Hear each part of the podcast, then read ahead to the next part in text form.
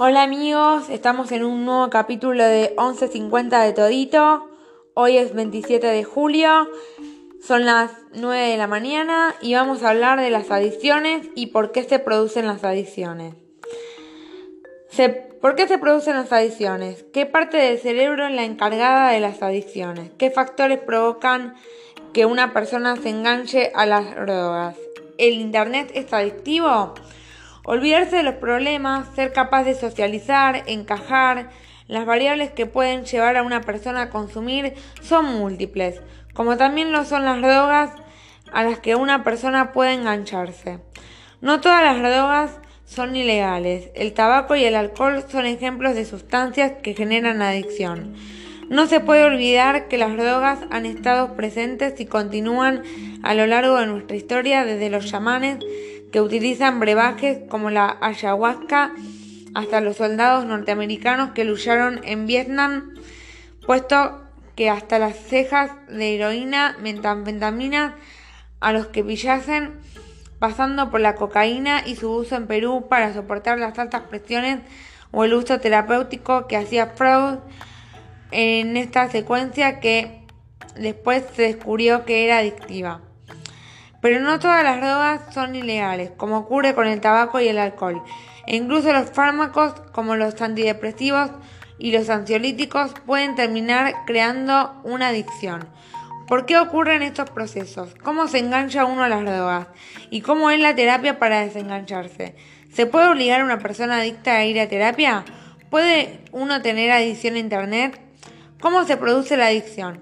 El consumo de drogas adicta el circuito de recompensa al cerebro. Por eso el cuerpo pide más de esta sustancia.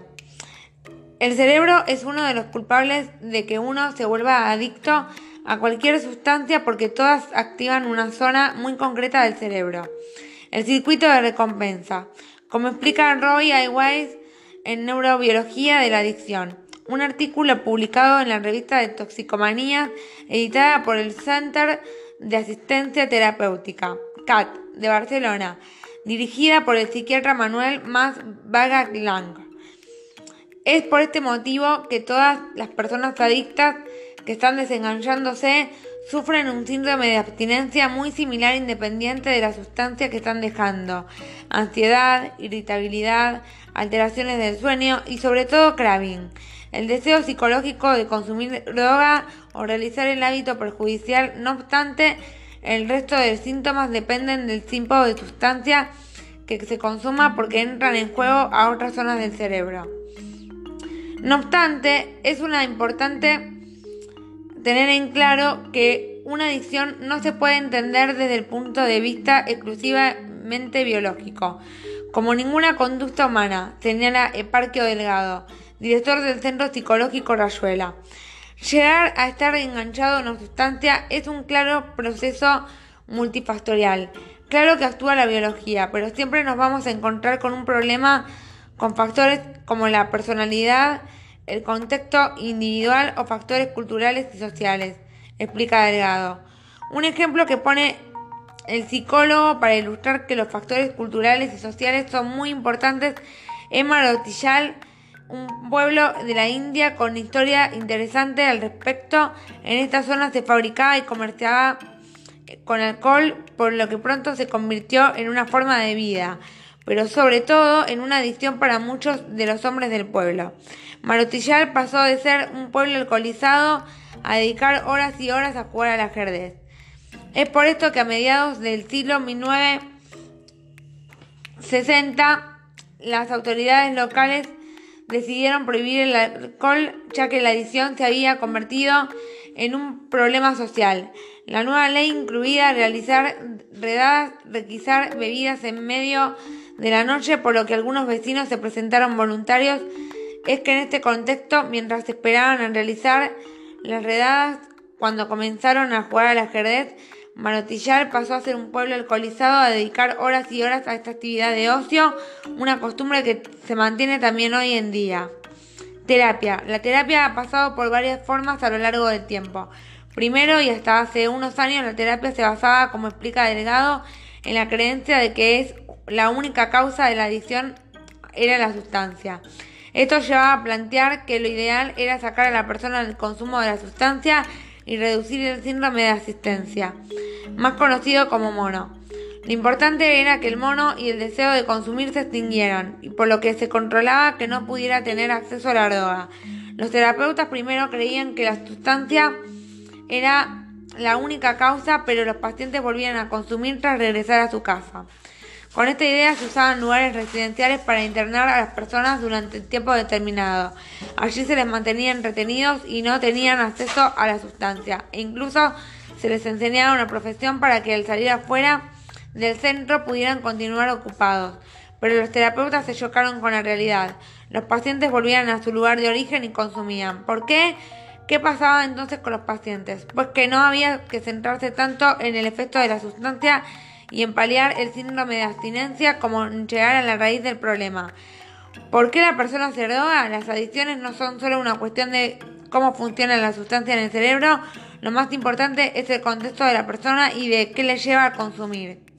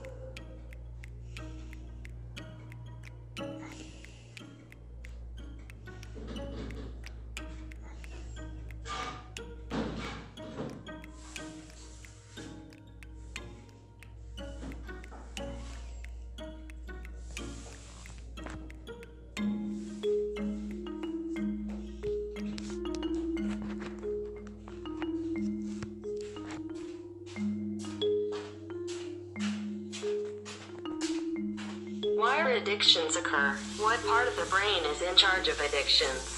What factors cause a person to engage in drugs? Is it addictive internet? Forget about the problems, be able to socialize. Then, the variables that can lead a person to consume are multiple, as are the drugs to which a person can get hooked. Not all drugs are illegal. Tobacco and alcohol are examples of substances that generate addiction cannot be forgotten that drugs have been present and continue throughout our history. From the shamans who use brewing like the ayahuasca going through cocaine and its use in Peru to withstand the high pressures or the therapeutic use that Freud was doing. Which was then discovered that it was addictive. But not all drugs are illegal as happens with tobacco and alcohol. And even drugs such as antidepressants and anxiolytics can end up creating an addiction. Why do these processes occur? How do you hook one to drugs? And how is therapy to disengage? Can a person be forced to go to therapy? Can one have an internet addiction? How the addiction occurs the consumption of drugs activates the brain reward circuit. Bueno, esto ha sido todo por hoy. Los esperamos en el próximo capítulo de 11.50 de Todito y recuerden que nos pueden encontrar los lunes, jueves y domingo a las 9 am por Spotify. Un beso.